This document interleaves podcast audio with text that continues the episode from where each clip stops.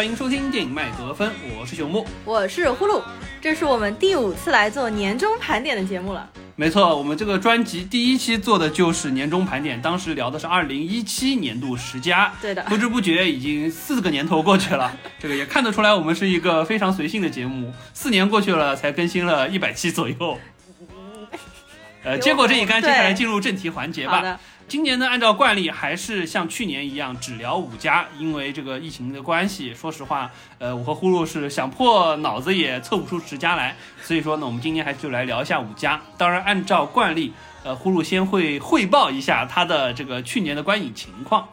好的，那么根据豆瓣最终的总结呢，我去年的观影量是二百六十二部，其中包括了二百五十一部电影和十一部电视剧。二百五十一部电影里面呢，二零二一年的新片我一共是看了四十一部，其实数量并不算特别多，还有很多我也知道后面打分非常高的，包括一些非常冷门的，我其实都还没有补。那么这四十一部里面呢，我挑出了五部来做一下年终盘点的这样的一个节目。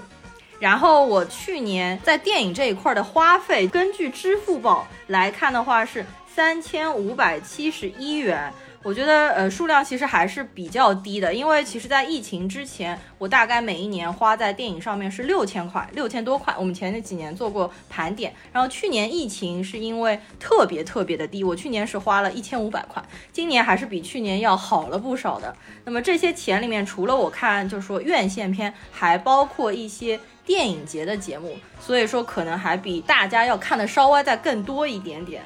没错，对比去年来说的话，呃，应该说对比前年来说的话，去年至少可以看得出国内的电影市场还是在复苏，我们明显进影院的次数和频率相对都有所提高。但是说实话，这个影片质量也是有点堪忧。呃，回想一下，好像几乎没有什么我们进影院值得二刷的片子。这也是为什么我们这次还是拼拼凑凑聊了个五家出来。嗯，唯一一部进院线二刷的，我现在能想起来的就是《沙丘》，好像好像没有其他片子二刷了。对，而且我看了一下，就是说我的这个五家当中，说实话只有两部是进院线看了的，嗯，其他的三部实际上都是在家里用资源去看的这个片子。哦，我看了一下，我这边有三部是进院线看的。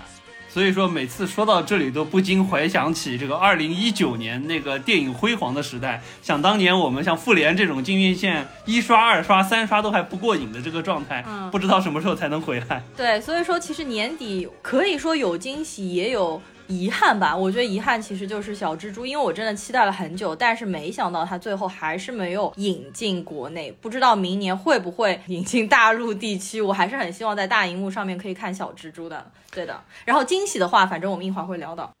好的，那么接下来呢，我们就言归正传，进入我们今天的二零二一年度五家盘点。呃，首先先从呼噜榜单的第五位开始了。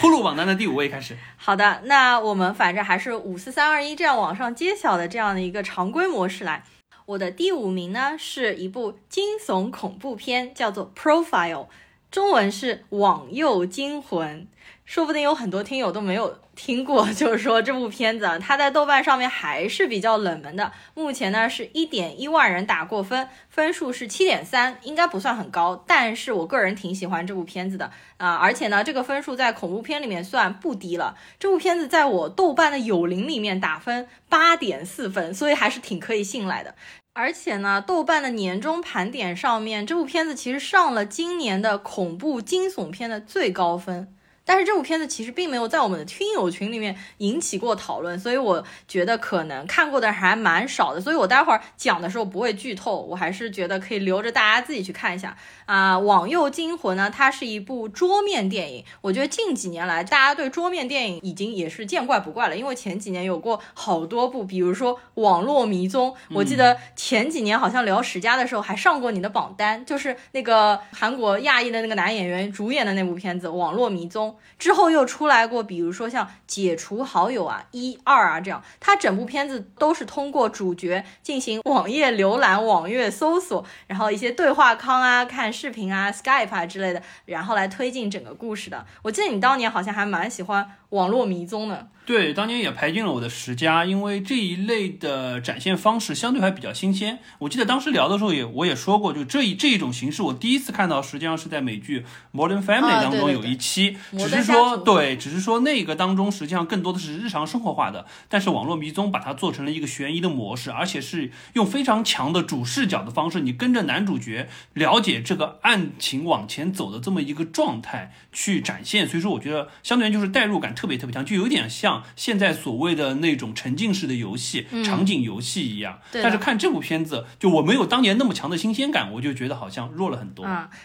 我对这部片子非常的喜欢，可能是因为这一次桌面电影的主角是个女性，然后我就有代入感非常强，对他有很强的同理心，而且我是半夜三更就关了灯之后看，看的还是非常的心惊肉跳的。啊，实际上这部片子在二零一八年的时候就拍好了，而且当年呢，他还上了柏林电影节。但是因为整部片子它涉及的话题比较敏感，它其实说的是 ISIS，就是伊斯兰的圣战组织，所以这部片子呢被封禁了三年，而且它是根据一个真实的事件来改编的。它其实一直是到了二零二一年五月十四号才在流媒体上面放出的，所以说我就把这部片子也算作是一部新片。故事呢，大概就是讲 ISIS 的人，一个男性，他在叙利亚，他通过网络来召集各地的白人女性去加入他们的圣战组织。其中这个女主角她自己实际上是受过良好教育的，在美国啊英英国伦敦的一个记者，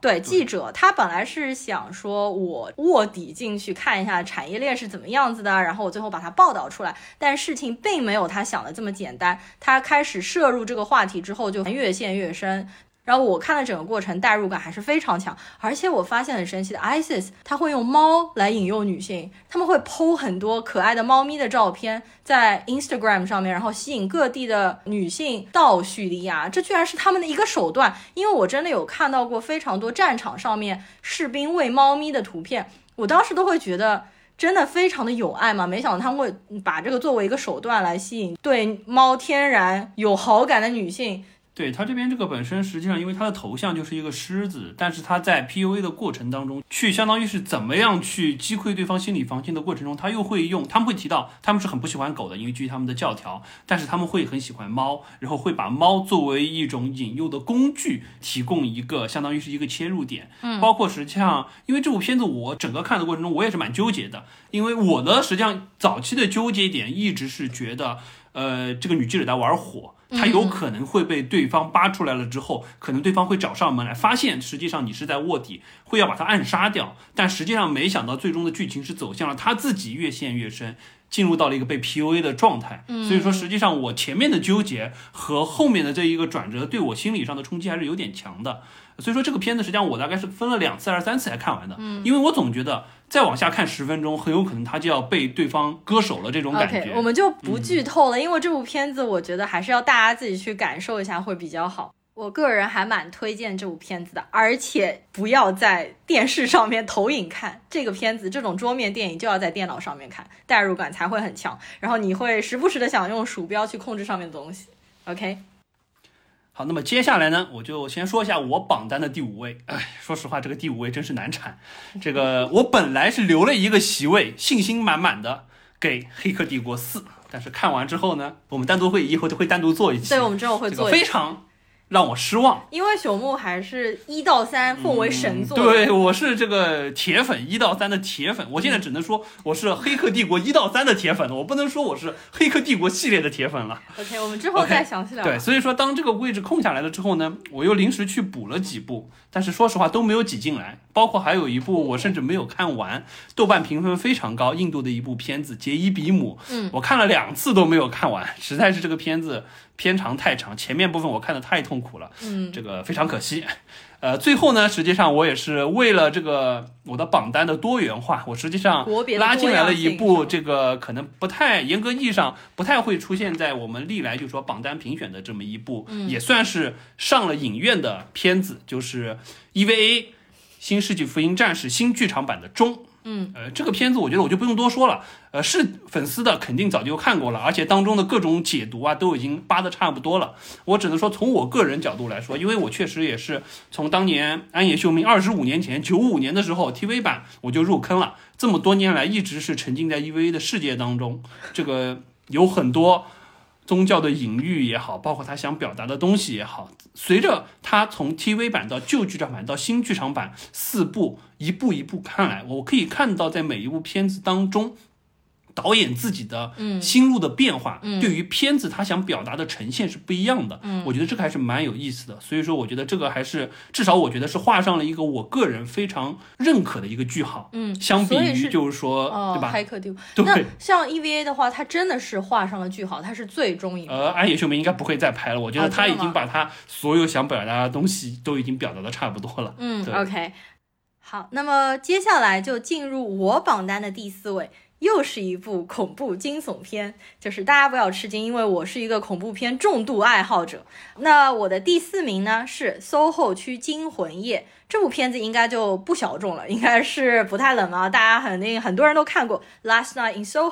呃，这部片子呢，它目前在豆瓣上面有二点七万人打分，分数是六点八分。那么在外网 m d b 上面，目前有七万人的打分，分数会更高一些，现在是七点二分。影评人 Metascore 是六十五分。这部片子我个人非常喜欢，但是它的分数不是很高。我觉得很大一部分原因可能是这个剧情啊，就是前后有一些割裂，前面的一些角色到后面都消失掉了，包括剧情上也是有一点 bug 的。但是我个人之所以这么喜欢呢？一方面是因为导演和演员有很大的加成，这部片子的导演是艾德加·赖特，我非常吃他的个人的风格，而且在这部片子当中又添加了很多的复古的元素。艾德加·赖特基本上所有的片子我都很买账，比如说《血冰三部曲》啊，《Baby Driver》我都挺喜欢的，除了一部《歪小子斯科特》，我稍微有一点。就是他的那个游戏风格，我不是太接受，可能因为我个人完全不玩游戏的关系。然后我觉得艾德加·赖特的这部片子呢，还是保持了他一贯的高水准。然后这部片子呢，那个我们隔壁。老张就是大话说电影的老张，他也很喜欢，然后他也在我们的听友群里面。如果感兴趣的话呢，可以加二维码，然后加入我们的群聊，和我们一起来聊一下电影。那么这部片子当中还有一个非常出彩的亮点，就是它的双女主设置。这两个女演员啊，年纪都挺小的，九六年、零零年的，但是我觉得他们在这部片子当中出演都非常的精彩。其中一位就是我们已经聊过非常多次的 Anya Taylor Joy。她就是后羿弃兵啊，分裂啊，女主角你应该也看，哎，你还看了后羿弃兵？我还有把后羿弃兵补了一下，确实蛮好看的。是你看完了吗？看完了。对。OK，然后分裂的话，就大家也知道嘛。然后另外一个女主角呢，叫 Mackenzie，她就是《Jojo Rabbit》乔乔兔的女主角，就是呃躲在那个墙后面的那个女生。这部片子当中，他们也也饰演了，就是说一开始性格截然相反的两个女主，但是呢，他们跨越了时空，连接在一起了。而且整部片子让我非常喜欢的是，它有非常浓烈的复古的气息，不管是当中的配色还是音乐，还有他们的服化道，我都非常的喜欢。它当中还有很多就是说杀人的场景，实际上用刀戳人的场景，包括拍到一些扭曲的楼梯，都非常有希区柯克的风格。我觉得如果是对恐怖片感兴趣的话，一定不要错过这一部《SOHO 区惊魂夜》。好的，那么呼噜榜单的这个恐怖惊悚二连发之后呢，进入到我榜单的这个国别多元化二连发。呃，排名第四的呢是一部韩国的片子《魔加迪沙》。嗯，呃，这部片子应该看过的人还比较多。我看了一下，豆瓣上也有七点二万人打分，打分是八点一分。对。真的是一个蛮不错的分数，而且韩国真的太会拍这种商业片子了。而且我发现你还是对就是包含一些政治性的这种真实带有历史事件的东西比较喜欢。对，从去年我这个排这个芝加哥七君子审判就看得出来。去年你的第一位是芝加哥是吗？呃，好像是对，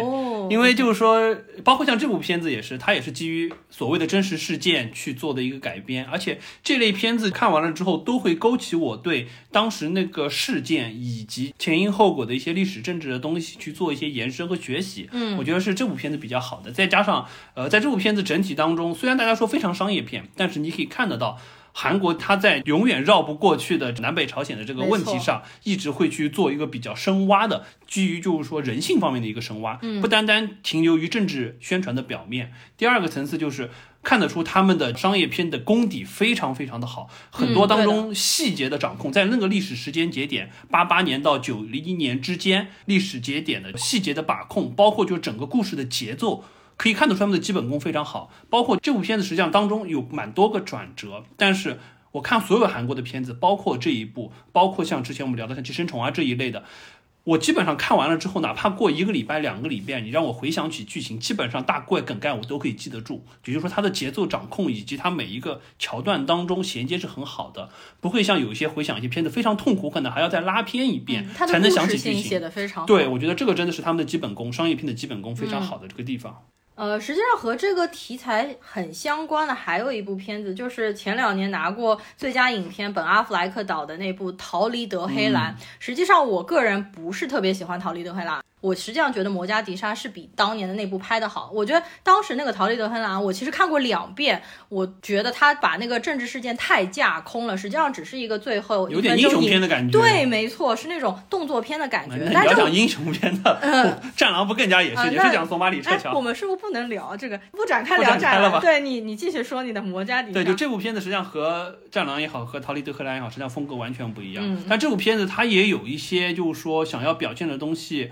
呃，从两个层面，一个层面他是想描写索马里那边的内战的混乱的情况，同时他也当中夹杂了就是说南北朝鲜之间的这种既分隔，实际上又是一脉相承的血缘。尤其是他当中，因为他刻画了很多细节，因为这个历史背景实际上挖到，你要不讲一下这个是个大概什么事情啊？可以，因为大我估计我估计听到这就是观众大概应该基本上应该都都看过这个片子，嗯，因为他说的就是。呃，我们知道，就是说南北朝鲜实际上一直到一九九一年才一起加入联合国。在这之前，实际上从朝鲜战争打完了之后，五十年代一直到六十年代、七十年代，两个国家都没有加入联合国。包括在七十年代的时候，当时韩国已经属于在国际声望上声望已经很高，拉拢了很多给他投赞成票的国家，有可能会加入联合国，但是实际上是被苏联否决掉了。苏联因为他是常任理事国，一票否决，他说这个事儿不宜。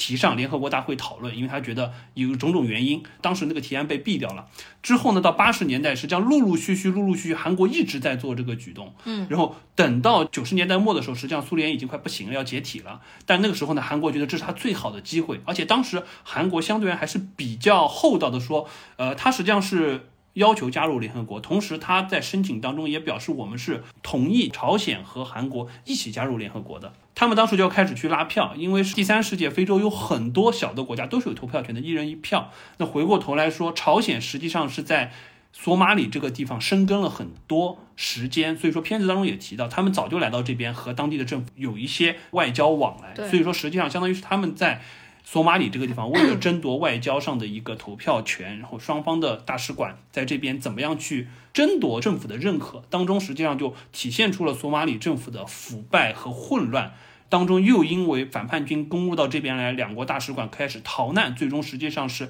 被迫走到了一起。当中实际上有非常非常多的细节可以看到，就这两个国家同样的民族、同样的语系，但是因为朝鲜半岛国家的分裂，导致实际上两个民族对于各自国民的教育，他们的爱国主义以及相互之间不信任、不理解，体现在很多很多的细节点。不管是两边大使之间这种，就说博弈也好，两个参赞之间相互的明争暗斗也好，再到实际上他们大使馆的人员之间相互不信任，吃饭的时候怀疑你下毒，或者说是这边偷偷的去伪造你的投降书，包括看到就是说对方实际上举办奥运会的一些东西，这边会主动的把自己这边小孩的眼睛捂起来等等，有很多的细节。再到最后，实际上他们下。下了飞机了之后，虽然共患难、经历过生死，但是一旦下了飞机，面对自己的国民，又得回到自己的政治立场上来，这么一个状态。所以我觉得整体上来说，当中有很多细节，我觉得还是就你值得每一个镜头去推敲，还蛮有意思的。就肯定是有美化的成分，韩国是有很多美化的成分，都我承认。但是一定程度上，它不影响这个片子的主旨。就你可以看得到，当中好像也有一句台词，实际上就是说到，有时候实际上存在两种真相。朝鲜的人民看到是他们的真相，韩国的人民看到是他们的真相。我们在外面可能看到的又是一种真相。每一个真相可能无所谓孰对孰错，只是说看的角度不一样。包括在这个政治事件当中，它不像说逃离德黑兰或者战狼，实际上都是一个只有一种选择的余地。在这个当中，实际上是有两种甚至更多种选择，每一种选择都无所谓对错，不管是站在。道义的正确面也好，或者说是站在政治的正确面也好，可能都无所谓对错，只是说在那个选择当下，那个主人他选择了哪一条路而已。所以我觉得这个是属于相对就韩国对于这一类型的片子，不管是影片当中表达的就深邃的内涵，或者说是很多选择的多义性和价值观的多元化方面，我觉得都是做的还不错的。这这个东西我觉得确实没没得说，就韩国确实甩其他的亚洲电影蛮多的。嗯，对的，韩国就是非常善于把这些看似非常枯燥的政治事件改编的非常的有故事性，让人看得津津有味。我没有把它选进去，但是我看的还是蛮开心的。这部片子我在豆瓣上面给了四颗星。呃，当然我我是觉得，因为韩国这一类型的片子我看的还蛮多的，它最后也很会，也很会煽情这种，所以呢，我没有把它选入。呃，煽情的有点太过明显，看腻掉了，就可能有一点，就套路很明显。是的，虽然看的就整体看起来很受用，但是看多了你会觉得套路特别明显。对，好，那么我们现在其实把我们两个人的第四、第五名都说完了，嗯，接下来就是前三了。进入前三，基本上我们都是同样的三部片子，只是说排名略有差异。对，要不分别先报一下。好的，你先报一下你的前三名好了。OK，好的。我的第三名是国内院线也上映过，然后我们也聊过一期长节目的《困在时间里的父亲》。我的第二名是《爱情神屋》，爱情神话，这两天沸腾了吧？上海第一名的话，毫无质疑就是《沙丘》。我当年在聊《沙丘》的时候，我就想了，今年不可能有片子再超越《沙丘》了，结果果然没有。好的，然后你可以来说一下。我的三部呢也是这个，但是我的排名略有不同。我的第三位呢实际上是《爱情神话》。第二名是沙丘，第一名是困在时间里的父亲。呃，实际上我这边也可以稍微提一下，这个沙丘我们俩公认的都是可能今年从电影质感上最强的一部片子。而且说实话，就是说它的史诗的质感细腻到了可能每一个镜头、每一帧画面、每一个音乐。但是我为什么把困在时间里的父亲放在了第一？这还是出于私心，是因为 我在聊那一期的时候，大家可以去听一下我们的第九十一期节目。OK，呃，不是因为它是一个剧情节奏上做了非常多嵌套几条故事线、几个场景、七八幕来回去转换的这么一个节奏上的烧脑的原因，而是因为作为一个算业内人士，就是研究阿尔兹海默症新药的人士，看这部片子。这个安东尼·霍普金斯老爷子给我展现了一个我之前从来没有看到过的新的视角，嗯，就是。A.D. 的患者，他因为自己的时间和空间上的错乱，从而导致了记忆的混乱，最终对于他性格产生的影响，一系列的精神症状产生可能的根源是这样。他眼中的世界是因为这样，所以扭曲了的。这个实际上是我之前没有观察到的视角，所以我觉得基于这一点，我觉得我还是要把它排在我的第一位，个人加成分必须打上去。而且我觉得可能这一类的片子，呃，以后很长一段时间之内不一定再能看得到了。那稍微再讲两句《沙丘》吧，其实也是老生常谈了。我们之前做过两期长节目，加起来可能都将近三个小时了，就是九十八、九十九两期。九十八的话呢，我们简单的没有剧透的聊了一下原著当中的一些人物设定啊、背景啊。然后九十九期我们聊了电影当中的内容，包括原著当中之后的内容，还对比了佐杜洛夫斯基和大卫林奇的一些版本。感兴趣的话，可以去听一下我们那一期节目。反正《沙丘》从各个角度，不管是从比如说电影感啊、影院带来的观影的效果啊、当中的剧情和演技来说，妥妥的都是我的年度第一名。这部片子实际上当时也在我们群里引起了热议。我觉得今年在我们听友群里面引起热议，因为我们听友群实际上也才刚刚建了两三个月嘛，引起热议的电影，我觉得一个就是《沙丘》，另外一个就是《爱情神话》了。嗯，对对，没错，沙丘我觉得一定程度上，在我这实际上也是无冕之王了。虽然被困夫挤了下去，但是你，嗯，从电影的成片的质量，以及就是说，就是讲白了，能和沙丘打的，其他的都不够看。青年确实，沙丘基本上可能是真的 number one 了。对我也是这么觉得。然后我也非常期待维伦纽瓦接下来的沙丘二啊，沙丘三啊这样子的。喂，侬辣盖阿里搭？我现在要去八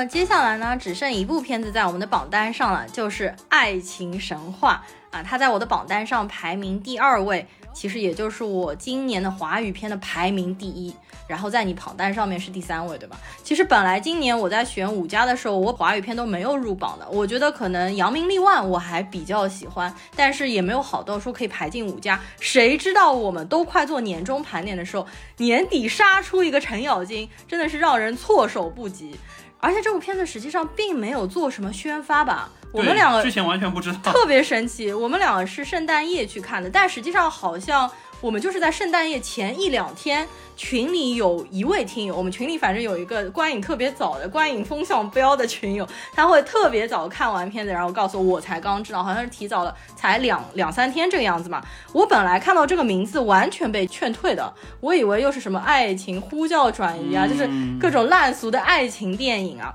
呃，但是当我点进预告片的时候，我很震惊，因为这是一部全沪语电影。作为一个上海人，在借东了不得了，能晓得吧？因为基本上我就没有看过全沪语的电影。我回忆了一下，就是说之前的话。海上花是全沪语的，啊，罗曼蒂克消亡史是全沪语的。我非常喜欢陈二的罗曼蒂克消亡史，但是罗曼蒂克消亡史里面实际上大部分的演员都不是上海人，他们其实全程都是配音的，除了其中有几位演员，呃，他是需要自己讲，然后讲的是故意讲的有一点洋泾浜的上海话，其他全部都是配音的。啊，后来我又看到网友推荐还有古风，还有孽债，实际上他们都有沪语版，我可能之后会去补一下。古风，这个，所以这部电影啊，对我个人是有非常非常大的加成，而且整部片子当中拍到的场景我都非常熟悉，因为我从小就是在市中心静安区长大的。这部片子当中实际上就是拍了上海的市中心，黄埔、静安、徐汇，基本上都是在最最说在嗓子过了在梧桐树下这一片地方。呃，当时这部片子我们应该是看的比较早，所以当天圣诞节、圣诞夜吧，看完我就到群里去发，说我真超喜欢。当时群友其实看的人还非常非常的少。我其实当时觉得我观感这么好，可能是因为是上海方言的加分，但是后面看了几天。全国网友的评价，包括我们群友、听友当中有很多都是非上海听众，他们也都非常喜欢的这部片子。这部片子我可以打八分，然后你打的分数是七点五。对，没想到我们听友打分比我们都高，还有更高的。对，还有打九分、十分的。这两天这部片子在上海也炸裂了嘛？据说这部片子好像有百分之。将近一半的票房都来自上海，然后好像二十个上海人里面就有一个是看过这部片子的啊。然后前两天我爸妈说啊，快点给我买票，我要去看啊。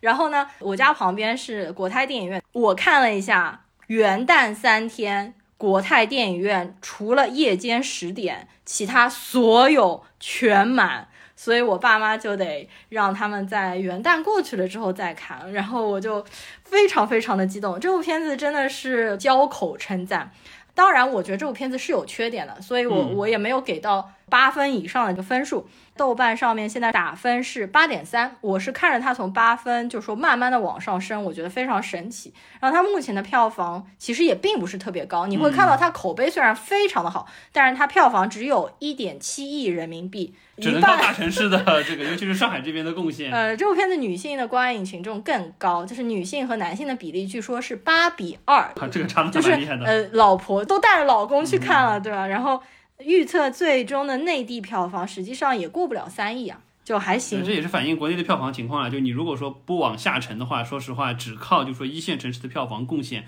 可能也是有天花板的。再加上因为它太扎根于上海这边的文化，可能对于其他的一线城市也会有一定的阻力。呃，然后我觉得它有非常精准的豆瓣画像，就豆瓣分数为什么这么高？因为这部片子在猫眼上分数很低。就猫眼正常的片子分数都是什么九点八、九点七，但在猫眼上面好像只有八点几分。但是在豆瓣上面为什么分数这么高？我觉得它是因为瞄准了玩豆瓣的这一群文艺中年人，所有的点都非常的戳。如果说电影当中再加一只猫，我觉得就是妥妥的豆瓣画像了。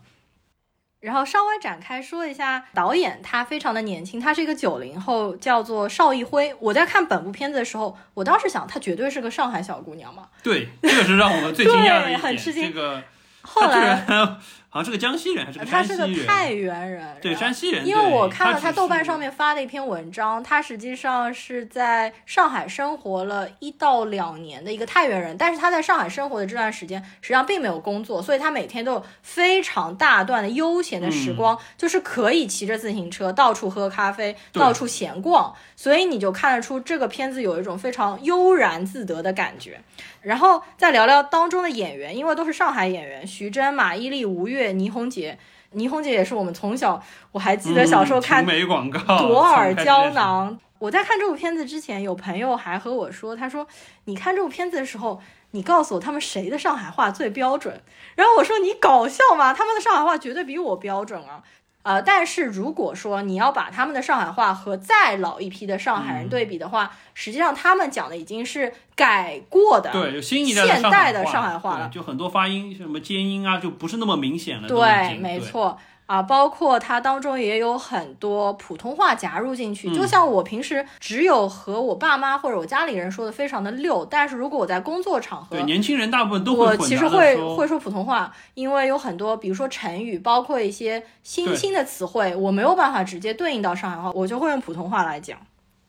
对，而且这部片子实际上，我觉得真正好的一点就在于，它真的把上海话的核心表达的文化内涵和这一帮所谓的中年人也好、成年人也好，他们的生活境地做了一个紧密的勾连。因为实际上你可以看到，举个最简单的例子。我们看很多粤语的片子，和广东那边的生活的模式和他们的很多文化价值是有相互共通点的，而且正是因为用了广东话，才有了当地文化的那种氛围。但是之前上海很多片子，说实话，第一，上海话出现的量很少，不像这部片子成分这么多；第二，上海之前有好多片子，实际上服于上海大城市的高楼大厦、商业中心的这种模式没有真正沉到啊对梧桐树下老的租界那一批真正在上海一直生活着的上海人。当然，当中可能在我们看来是属于可能就是呃相对生活阶层比较高一些，嗯，不是为生活很担忧的那一波人但是他们的生活节奏和上海话是密切相关的，包括当中。一些打情骂俏的一些语言，一些比如 s a d 啊这的含义，说实话很难用普通话精准的去表述。当一个女生对一个男生说 s a d 的时候，背后所表达的很多含义，缺西啊这种，有很多上海话在当中确实，对对我觉得这个是属于精准的反映到了，就是说文化的底蕴。不单单说是只是用上海话作为一种就语言表达放在这个剧当中，可以直接的翻译成普通话的，翻译不了。我觉得这个是最好的地方。对，没错，因为它其实当中有一些话没有翻译出来，就十三点，他就会直接翻就是写十三点，嗯但是可能有一些不是很精准的对知道什么意思。对对对其实，在男女当中会有一点暧昧的感觉，对是。也有点调侃的感觉，不是真的骂人，是神经病这样的意思。然后包括他当中说缺席，嗯我看了字幕，他没有翻出来，他好像说的是你这个笨蛋，但也有点不是很精准，呃对对对怎么说对对就都有点戏谑的那种感觉。是，所以说，我觉得这个确实是就是确实一帮老上海人用这些语言去表达，我觉得还是很精准。所以我很惊讶于说，这个编剧和导演他在上海生活的这段时间就可以 get 到那么多。精髓的东西，当然可能有演员帮他再去做一些嗯台词上的优化，是但是我觉得整个的本子写的还是相当的好。而且这部片子，因为除了我们在上海这边语言上对于我们的加成之外，因为很多外地的观众去看，实际上一定程度上还是觉得所谓这个爱情神话当中爱情的部分和往年大家去看到的那种甜甜爱爱的这种爱情，或者说是那种年轻人之间一往无前的爱情是不一样的。它是一种所谓，实际上不应该说中年人的爱情，应该说成年人的爱情观。他们的爱情实际上没有那么多轰轰轰烈烈，在他们的生活当中，可能家庭是第一位，友情是第二位，爱情是可有可无，有更好，没有实际上也可以继续生活往前走的这么一个状态，非常成熟的一种。不管是当中李小姐怎么去面对若即若离，包括白老师怎么样，就说既有追求又有自己的矜持和傲骨的这种状态，我觉得把握的非常精准。现在的片子，说实话，很少能看到以这种相对平淡的方式，实际上是描写生活，是的描写这帮人的生活。对，但是它实际上最终实际上是给我们看到了一些爱情，它真正讲的是成年人的生活和价值。嗯这部片子之所以大家觉得像清水出芙蓉这样的感觉，就是因为我们看了太多劣质的爱情电影，嗯全部都是出轨、抓小三、堕胎啊嗯等等，非常的 drama 就是脱离我们日常生活的。但这部片子你会觉得是我们生活身边有血有肉的这一帮人，而且整部片子给人的感觉像很多欧洲的电影，它实际上并没有那种的对，就是一群人从头到尾在生活的各个场景当中聊天，对，然后它没有一个非常明确的剧情，所以这部片子如果要剧透，其实并没有，你说不出有什么剧情，它就是日常生活的一些片段、一些琐碎的小事叠加起来的。呃，你当中有没有给你留下印象很深刻的喜欢的场景呢？呃我先从后往前说好了，因为前面的剧情印象不深。我是这样，最后一个场景就是他们围着这个投影仪在看这个费里尼的爱情神话。说实话，那一段我觉得就特别的，就让我看，实际上他把它作为一个结尾的落幕，非常的舒服。嗯，因为第一。给的视角实际上是他们在看着荧幕，我们实际上是从相当于是荧幕的这个角度看着他们所有的人，他们观影的这个状态。费里尼的片子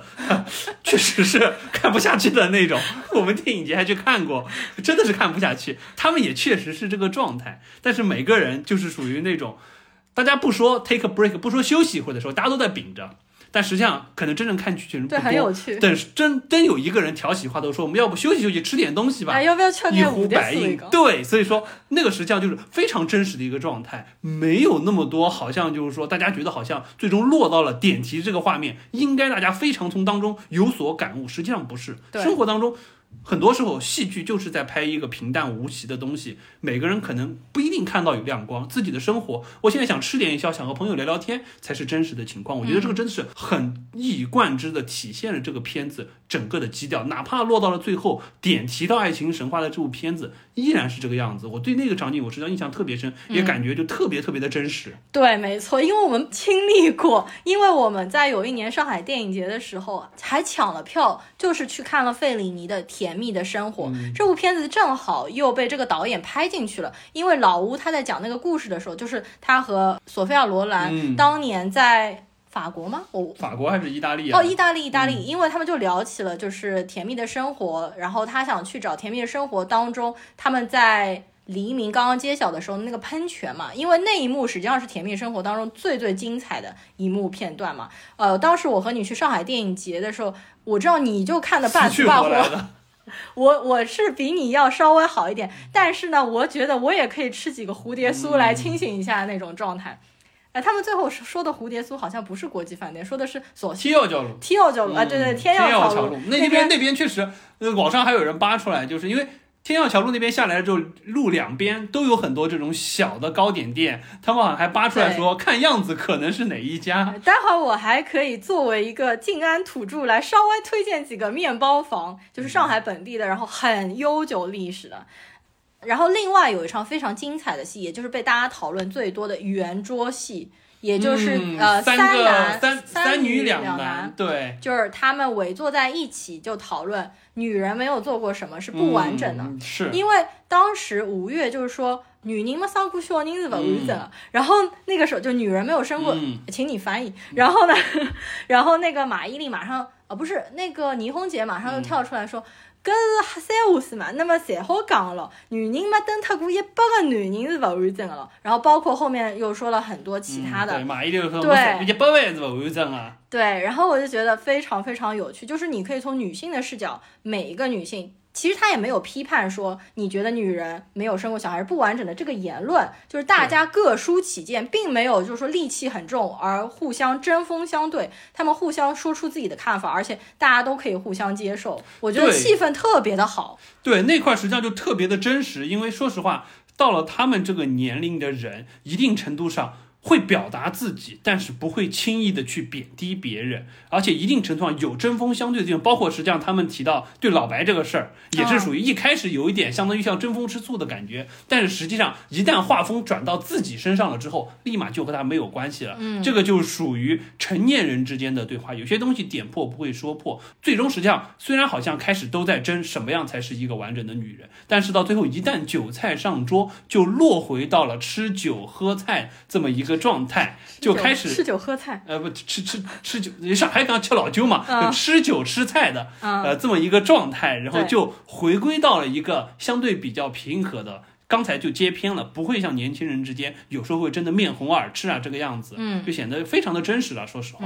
然后还有一场戏我非常的喜欢是什么呢？就是当中有一串蒙太奇，就是老白徐峥演的这个角色、骑着自行车的他一天的生活那段，我觉得拍的还是蛮接地气的。他先去一家店买短裤，嗯，然后我觉得还蛮有趣，蛮有意思的。对，然后呢，再接下去就是去小菜场买菜，对，这你说买短裤，我就想起来，嗯嗯实际上就是说，因为短裤这个情节是我印象特别深的，就是嗯因为你可以看到里面每个人物的刻画都是一个非常，相当于是有非常典型特色的一个人，不管是。老白也好，包括像老乌也好，因为老白你可以看到他实际上自己是有一点就是说文化知识分子的这个骨气的，嗯，包括他对于办画展一直推推让让没就不想办，实际上他是不希望说在一个不准备不充分的情况下就把自己的作品拿出去，他自己平时打扮呢也会相对比较精神，但是实际上你可以看得到他底下穿的原来都是那种非常普通的大裤衩，所以说这个就是属于就他自己就有很多实际上人就他是有这种状态，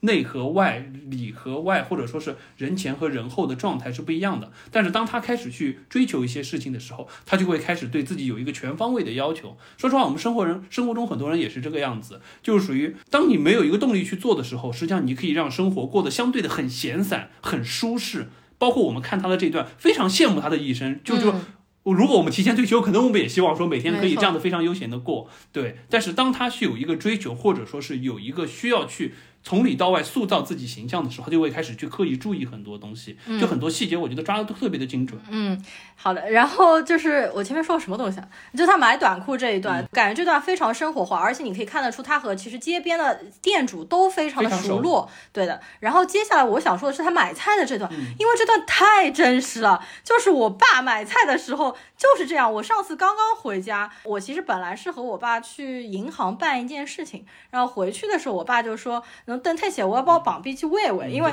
那边有一家菜就是很便宜嘛。”然后我就跟我爸绕到我家旁边一家卖青菜的地方去，然后就很熟络嘛。在上海，实际上男人买菜真的是一件嗯超级普遍的事情。他在那家菜店里面买菜，同时遇到其他买菜全是男的，然后他们还穿着睡衣啊。我觉得前一段时间其实。穿睡衣还是上海好像一个蛮普遍，但是我觉得现在好像其实越来越少了。大家开始越来越注意，对，越来越越来越少，越来越少。然后他们就非常熟络的聊了起来。当然，我觉得这一点就不太可能，你这么这么巧，每次过去都遇到一帮人在买菜，但是还是挺有情趣的这一段。然后他包括后面骑着自行车带着菜，然后去接小朋友。嗯接完了小朋友呢，他还会去一家咖啡店里面坐着喝喝咖啡啊，或者是路边的咖啡店里面坐着聊聊天啊，这些感觉都非常的真实。就比如说我家旁边。就是因为非常网红那那边街就开了非常多的西餐馆，包括咖啡店，一排基本上都是，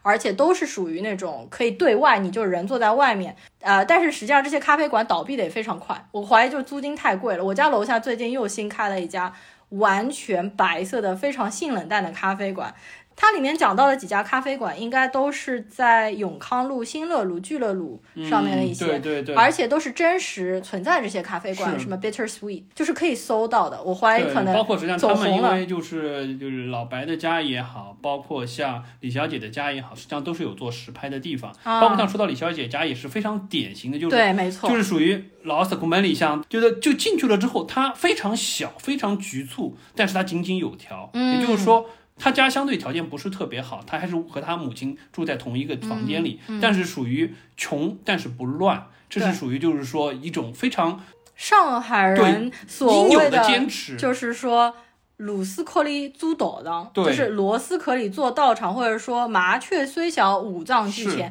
因为上海人实际上从三代过来，其实居住面积都是特别小的，就特别是市中心吧，就对，是可能人均只有几个平米、十个平米都不到的地方。对，然后七十二家房客嘛，因为当时有很多房子，后来都慢慢的割出去给很多人居住了，所以我和你实际上都住过类似的情况，所以我们看都特别特别的有感触。当中，比如说灯泡坏掉啦，找师傅上门来修灯泡，包括上海的老房子，走上去楼梯非常的陡，对，而且走的会嘎吱嘎吱的那种木板的楼梯会响，对，就但是就是确实很真实，是属于也可以看得到，就是像李小姐这类人，她为什么没有搬出去？你说她是真的没有经济实力吗？不一定，但是实际上一定程度上，他对于他的这个生活的状态，实际上他是可以接受。当他没有决定往前走一步，跨入到一个新的生活阶段的时候，实际上原来那个虽然小，但是井井有条的家，也代表了他对于原来生活的这种认可和坚持。我觉得当中有很多细节，实际上抓的还蛮深的，每一个人刻画都还不错，包括倪虹洁这个角色，说实话，看上去实际上是一个。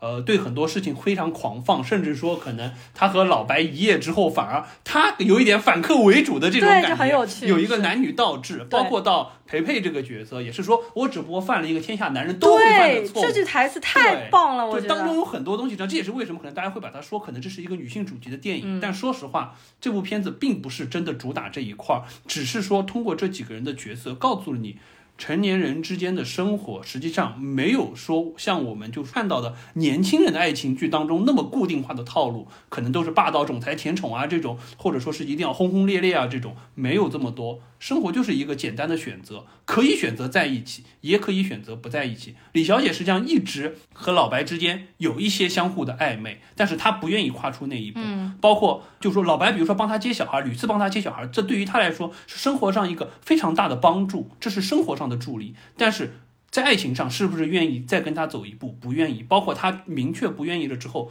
关于那双鞋，她的说法也是属于一个非常友好的点破，点到这里。就可以了，你也应该明白，我也应该明白，双方不用把话说透。直到可能看到了最后了之后，他可能又觉得好像，哎，这个生活中虽然平平淡淡，但是有一些新的尝试也未尝不可，所以又给他发了个消息，哦，明早再接些咖啡这种感觉。所以说，我觉得这就是属于那种相对平淡之中，慢慢的体现出爱情对于他们这个阶段的人心中引起的波澜，在行为上可能会做的一些小小的举动，这些举动。可能最终会水到渠成，也有可能最终会分道扬镳，但是大家都认可这么一个逻辑。嗯，对。呃，当中我还蛮喜欢的就是老白和马伊琍，她叫啥？马伊琍？马伊琍对。呃，这李小姐啊，李小姐。然后他们那个发短信，就是你可以看到微信截图，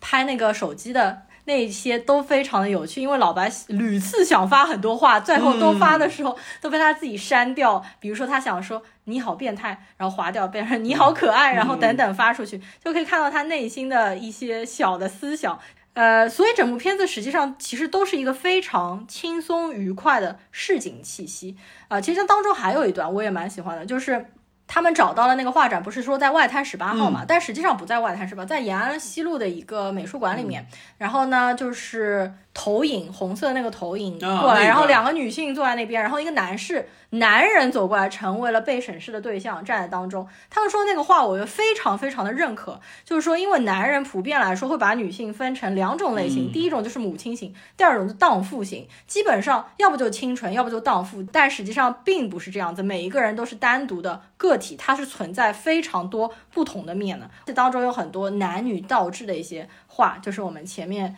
所说的。这部片子一开场就是他们一夜情之后，老白在厨房里面开始煎鸡蛋，然后说了一些话，包括还有后面那个意大利房客，结果是义乌的一个人。对，那边我就开始入戏了，而且这部片子属于越看越好看，越看越到后面越感人。老屋开始的时候，我觉得它可能是一个。不太重要的角色，但没想到他到最后有一场非常精彩的戏份，就是他坐在圆桌的中间诉说他和索菲亚罗兰的那个故事。这个故事是真是假，实际上根本就不重要，重要的是你聆听这个故事的感受。我在听那个故事的时候，我真的感动了，而且就是真的有流泪，你知道吗？我我相信有很多人在这一点都被触动到了。对，而且那一个场景，实际上我还特意去看了一下，因为。呃，首先就是说老吴的这个表演啊，确实棒。就他说的过程当中，实际上自己把对于当年可能尘封了很久的情感，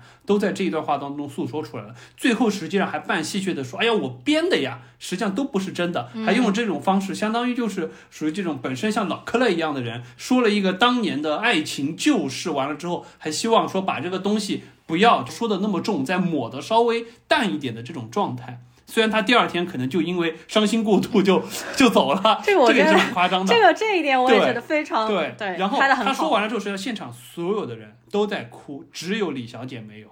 我还看过一个马伊琍的专访，他实际上提到这点，他说他他对于马对于李小姐的这个认可，因为她实际上是属于在事业上有非常不能说很强的追求，不是说女强人这个标签，但是她是一个就是说在事业上非常坚定的女性，而她对于爱情的东西，实际上在她看来就是。有更好，没有实际上也问题不大。所以说，他对于就是说老吴的这一套爱情的诉说，因为这个东西，第一肯定是能打到老白的前妻培培的心里的。其次呢，对于倪虹洁扮演这个角色，这 Gloria 来说，也是有很强的吸引力的。因为她的男人确实很不靠谱，也没有给她一个这样子相对就是说具有传世美誉的这么一个爱情的故事。被绑票的台湾老公，对，这段还蛮搞笑的。对，这个设计还蛮有意思。但回过头来，在李小姐这里来说，她可能一定说她不会陷进去，所以说她对于这个事情会看得比较淡。但是这个事儿可能触动了她，最终觉得可以和老白做一些尝试，这是给她的触动。所以说，我觉得就每一个女人对于这个故事的反应确实有不一样。我觉得这个设计的还都是比较 OK 的。再加上老吴这个角色，说实话，实际上你可以看得到。在这场戏之前，老吴在帮他找美术馆的时候，还和老白都快闹掰了，嗯，对不对？两个人闹得非常的凶。但实际上，真的到老吴走了，老白实际上可以看得出，他内心会觉得，实际上这么多年来，在他身边一直能和他不说相依为伴，但至少是这样子嬉笑怒骂着伴随着自己往前走的好朋友，实际上就是老吴。但他自己和李小姐走在路上，他也会说：“哎呀，这个实际上对于他没有什么。”对不对？这么多年来早就烦死他了，什么样的感觉？也不会把自己的感情说的这么深，这个也是非常点。就男人之间对于就是说友情，实际上不愿意说我自己多看重这个朋友，哪怕他已经走了，我对他很怀念，也不会说的很重。但实际上我们看下来会感觉到这种，所以说我觉得就是说男人之间实际上这种感觉，我觉得抓得很精准，而且几个侧面都感觉得到他们之间的关系，不一定要从他本人的描写，从对方的话当中也可以看得到。但是三个女的各有各的性格，又从三个侧面实际上去切到了三个男人的生活当中，所以我觉得本身这个剧情上设计是属于在人物上，我觉得设计的相对就既不多也不少，很合适的一个状态，我觉得这是蛮好的。然后呢，他的台词上面我觉得也是有点巧思的，就比如说让人看了会心一笑的一些台词，比如说一开始他们在聊呃这个剧本创作的时候，就是说现在有很多片子实际上都是翻拍的，但是他们在做宣发的时候，并不会说我这部片子是翻拍的呀，所以很多人都不知道。你看是不是就直指最近上的《误杀二》，对吧？它其实也是翻拍美国的那一版，就是呃破上眉梢，叫叫锦上眉梢，喜上眉梢。紧急迫降，叫叫什么？我现在突然之间忘了。但是我两部反正都看了，我个人都不是很喜欢。然后后面还有一些，就是比如说老白的儿子，他不是喜欢化妆嘛？然后他们在讨论卸妆的时候，就说乳化要彻底，因为这是卸妆当中一个步骤。对，然后你还当时还不懂什么是乳化，对我当时还没有 get 到它的谐音在哪里。对，然后实际上这边。就是老白说，哎，乳化什么乳化了？不要乳化了。实际上，我觉得这个也很符合当下的语境，因为现在很多片子都就是说各种各种情况啊，这种对我觉得导演在吐槽这方面还是做的很不错的。那接下来要不说说几个我认为这部片子有的缺点。你觉得看下来有没有？因为你的打分实际上比我还低，你是七点五分嘛，对吧？你觉得呃有什么你觉得有缺点的地方？呃，我觉得实际上就说从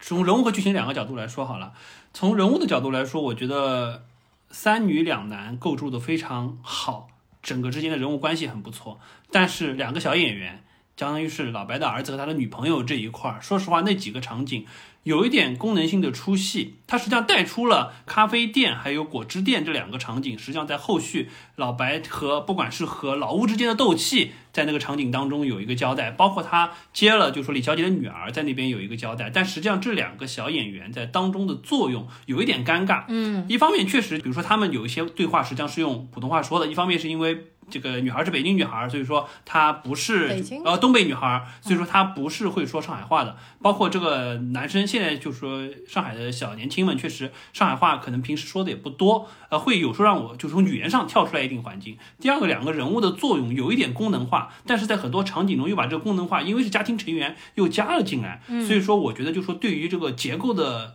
破坏性还是有一定的。嗯，再回到就是说这个叙事结构上来说，呃，实际上虽然很平淡，一定程度上我是接受的，但是这个平淡当中，我觉得就几条线有时候串的有一点松，当中有一点松。就比如说，当老白对李小姐发起第一波攻势被拒下来了之后，就开始有一点松下来了，然后就开始串到另外几个人线上。从我的感觉来说，因为他还一直在沪语的环境当中去展现生活，我觉得很受用。但是我觉得少掉这个因素加成，我觉得这个剧本一定程度上它的节奏感确实有一点弱了，就有点回到了，不说像费里尼那么夸张，但是就有一点像伍迪·艾伦那种相对比较闲散的这种对话的这种感觉。我觉得如果说没有沪语环境的加成的话，可能这部片子我会打分会偏低一点。嗯。好的，我说几个方面。第一个，我很认同，我觉得老白的儿子的这个角色演的明显出戏，嗯，而且我看到挺多人和我有相同的感觉。一方面，可能也是因为他说的，他说的都不叫洋泾浜，他就是完全不会说上海话，这点我觉得是很奇怪的。因为我平时接触的全部都是零零后，他们当中如果说他们的家庭环境，父母都是说上海话的，他们没有道理不说上海话。至少就是不说的这么洋泾浜，他完全不会讲。然后这个是我一个比较奇怪的地方。然后这个儿子演技可能也相对比较一般，确实。然后呃，当中我其实觉得比较有意思的一点是什么呢？就是老白发现了他的儿子是化妆的，而且喜欢修眉毛之后，并且他儿子在 dating 的时候，他对对方的女孩说：“我不欢喜帮小姑娘别想了，就是我不喜欢和女孩玩。”我以为他要出柜了。我以为这部片子还会涉及到同性话题，我想，哎呀，可机灵了呀！结果没想到，并没有，因为我本来以为他会深入的啊，就讨论一下，比如说他儿子是个同性群体，他的父母如何看待这个问题，因为。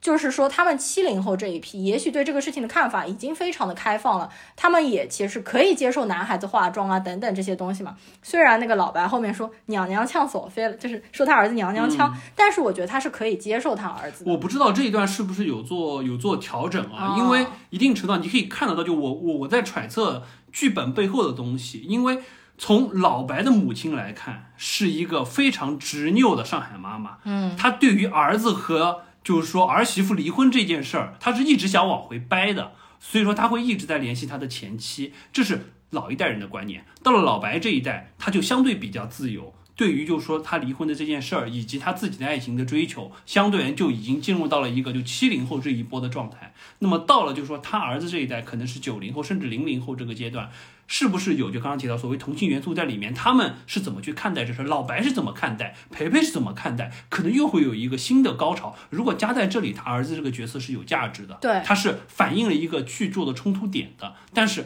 我不知道是不是因为后期的一些原因，把这个东西因为太过敏感删掉了。那么回过头来，他儿子就有点尴尬了，有可能有这个因素。对，如果。按照原来就我们刚才猜测的这个方式拍会好得多，或者说是就看点会多得多。对，然后没想到到最后他居然莫名其妙和那个女朋友又在一起了，而且就是明显还是一个恋爱的状态，我就挺奇怪的。因为我觉得可以理解，就是现在的年轻男生和女生他们不是恋爱的状态，只是好朋友或者是 gay 蜜啊。我觉得这个现在生活当中非常非常。但最后实际上明显不是，还是在一起，就是还是被拉回去。对，只是他俩就是说男女之间，女生是那种相对比较。大大咧咧、比较飒爽的那种，男生反而是那种娘娘腔的这种状态，就做了一个性别的调转而已。对，呃，然后另外一个，我觉得个人来说，这部电影到底是否接地气这样子啊？因为很多人其实聊这部片子，就是说它实际上非常的接地气，因为它聊了很多市井生活。我觉得如果说我们和那种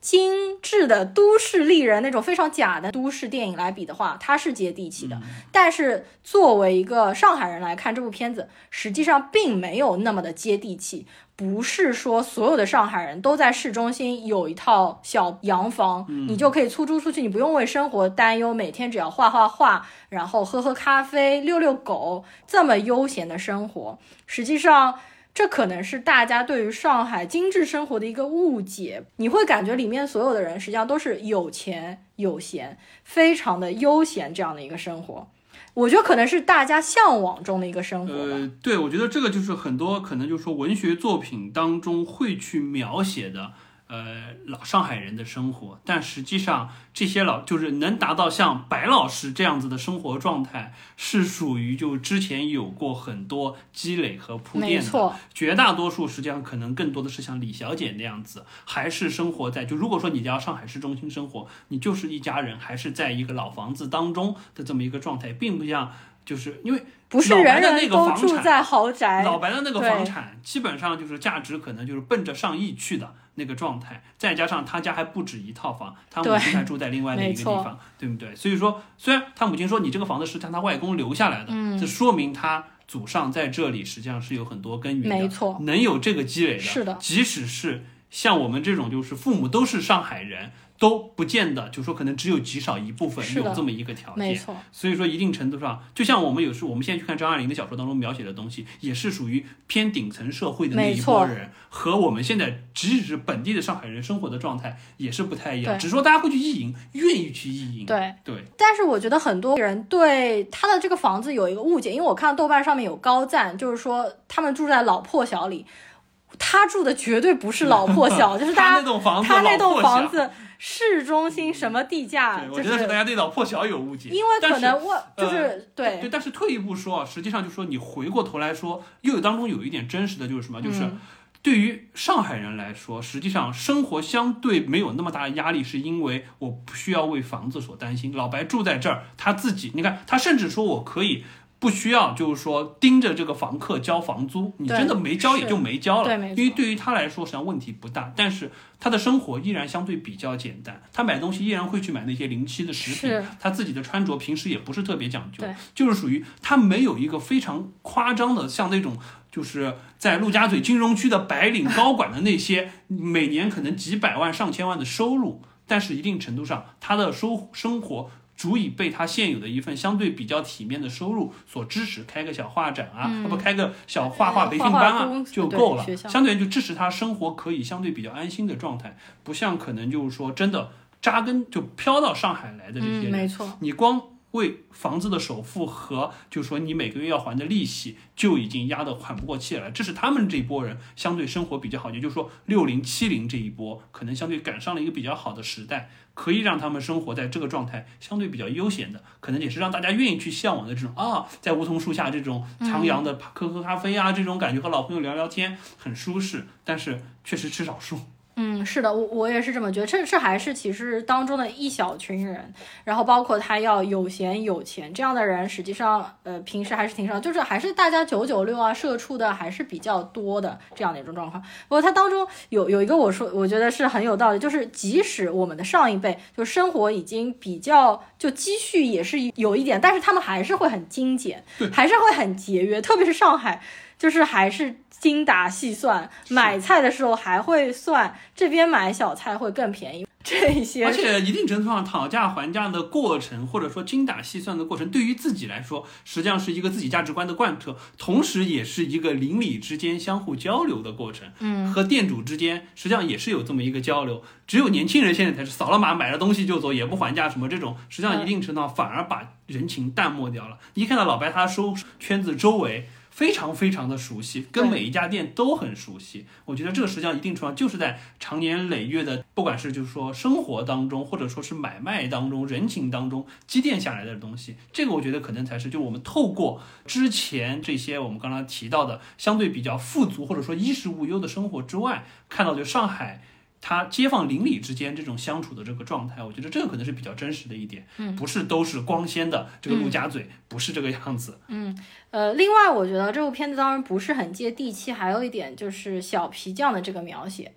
小皮匠，因为给人感觉好像上海随便路边的一个小皮匠，他就可以给你谈人生，给你谈 Jimmy Choo，给你谈这种哲学，这个真的是大家意淫出来的。因为在我家的话，我们家小区也有皮鞋匠，然后我妈也会，就是可能已经去了十年、二十年，都一直是在这个地方。包括我妈有些衣服还会到裁缝那边去修剪，鞋子也会去修。但实际上，那些我也去过修鞋匠啊，或者是裁缝店啊，他不会跟没有那么高的，他不会跟你聊的呀。这个东西还是有一点就是理想型，有一点像是就是说，它既有一定的功能性。帮当中就是说和老白的对话中点出了很多关键的信息，这个信息说实话是不太容易通过一个生活中的角色去告诉他的。其次，实际上这个角色有一点像是就编剧的话外音一样，他会把一些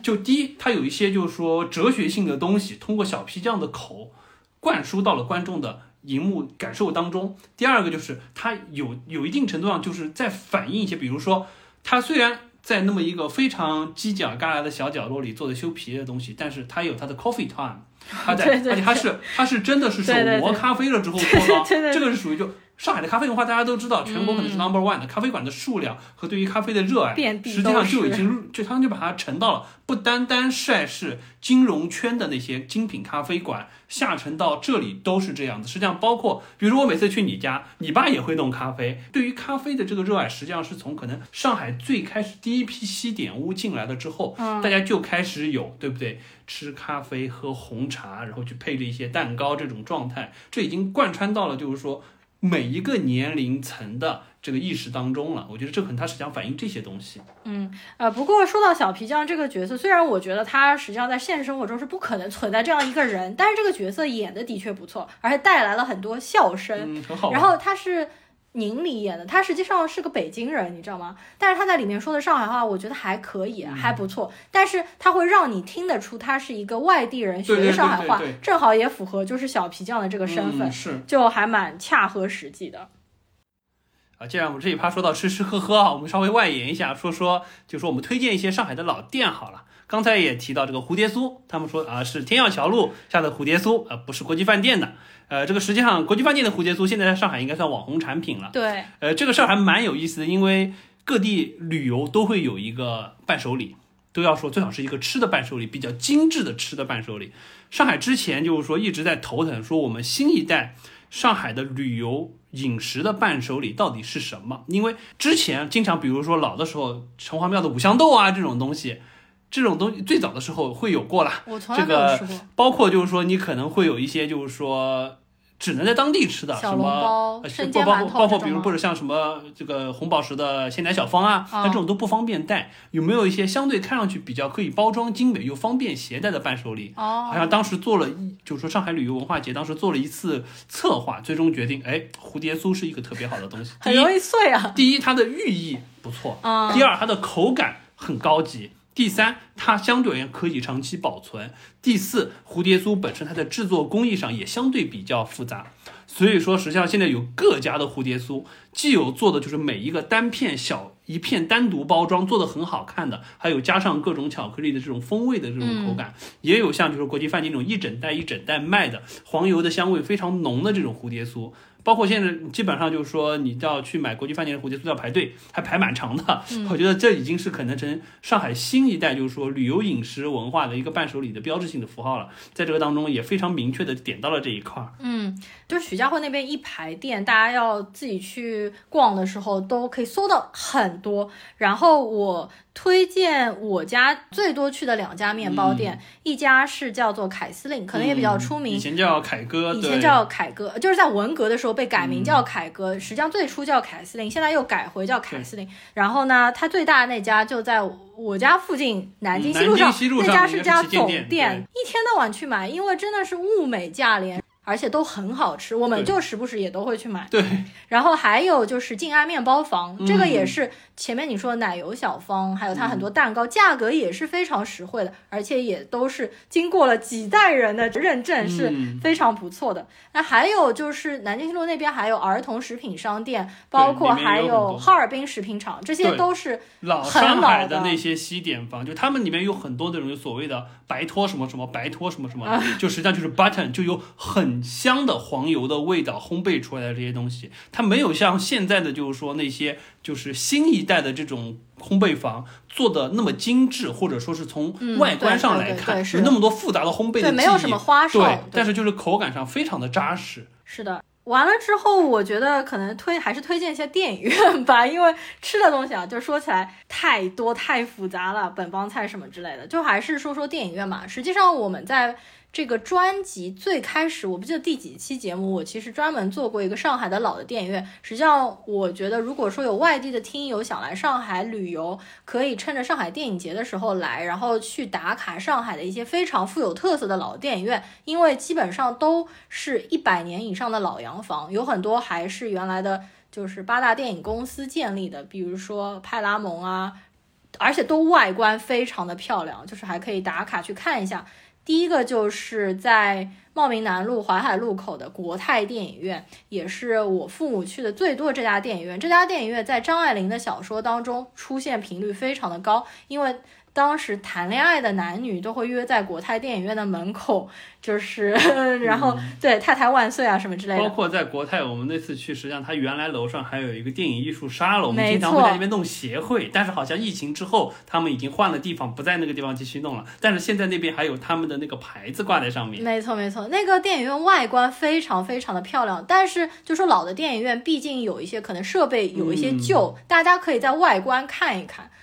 如果说你要进去体验更好的话，肯定是上海新的电影院会体验更加好一些。国泰电影院是上海的二轮电影院，也不是最高档的，最高档的头轮电影院的话，就是大名鼎鼎的大光明，也就是上海电影节各个影展都会去那边。就在人民广场，地铁坐到人民广场，这个一定要去，因为前几年还进行了一个翻修，它也是上海现在仅存的两所还拥有千人大厅是的电影院。另外还有一家就是上海影城，但是因为我有看到消息说上海影城。不知道是否之后会进行改建，就是说把那个千人大厅改成小厅，但是引起了大批影迷的就反对，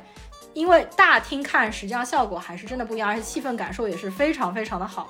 另外还有一家就是美琪，美琪戏美琪实际上叫大戏院对，主但要是对是戏为主。啊，美琪大剧院实际上就在你家附近，你嗯没拆迁的你没拆迁的家的附近。呃，它的话呢是现在平时不会开放，只会话剧啊，然后一些音乐剧。但是它在上海电影节的时候是可以开放的，里面也是非常的漂亮，完全就是三十年代上海的那种感觉。他们的外观都完全没有变化，修旧如旧。我以上说的这四家电影院距离都非常的近，互相都坐地铁一两站之内就可以到。如果真的非常感兴趣，我以后其实可以把路线图发给你们，或者精准的定位啊，都告诉你们。好的，我们要不就是已经因为时间非常长，我们其实本来还想说推荐一下剧集，那我这边就快速的推荐一下，我们就不展开聊了，我就说一下我个人推荐的二零二一的三部电视剧吧，一部就是《成瘾剂量》。嗯，这个做过节目的。就是我们上一期节目 Dope Sick，而且上一期节目实际上朽木还是输出了非常多的 干货，货夹带非常多，而且没想到令人出乎意料的反响非常的好，因为完播率还很高，我对是惊呆了。对，是的，然后还是很多人对这方面真的很感兴趣，我觉得特别好。然后呢，第二部呢就是公寓大楼里的谋杀案，看一帮播客主播们如何破案的这样的一个故事。第三部是一个日剧，叫做《全裸导演》，这个我们之前也推荐过，因为它去年出了第二季，我个人还是非常的喜欢的。剩下我就想吐槽两部日剧啊，就是一部是《最爱》，还有一部是《真凶标签》。这两部日剧实际上都还挺火的，但我个人已经把它们都看完了。我觉得真的是，如果没有看就可以不用去看了，全部都烂尾。好，那我今天想要说的基本上就差不多到这边了。OK，那么我们这一次的二零二一年度盘点就到这里吧。这个感觉实际上是，呃，聊了一些其他的片子，最终主要聊了《爱情神话》，我们就不单独做一期节目了，借着这个五加八《爱情神话》聊了。确实可能是今年年度盘点当中给我们最后的最大的一个惊喜在这里。没错，没错，嗯没错。好的，那我们这期节目就到这边，那么我们下期再见，大家新年快乐！新年快乐，大家拜拜。拜拜。我差点忘了，呃，本期节目呢，希望大家给我们多多留言，来聊一聊你们心目当中的前三家、前五家。另外呢，喜马拉雅影视频道近期在举行二零二一年度我的最佳影视投票评选，大家可以点进下面的链接，然后呢，投出你们心目当中最佳的影片。拜拜。想来吧，小娃。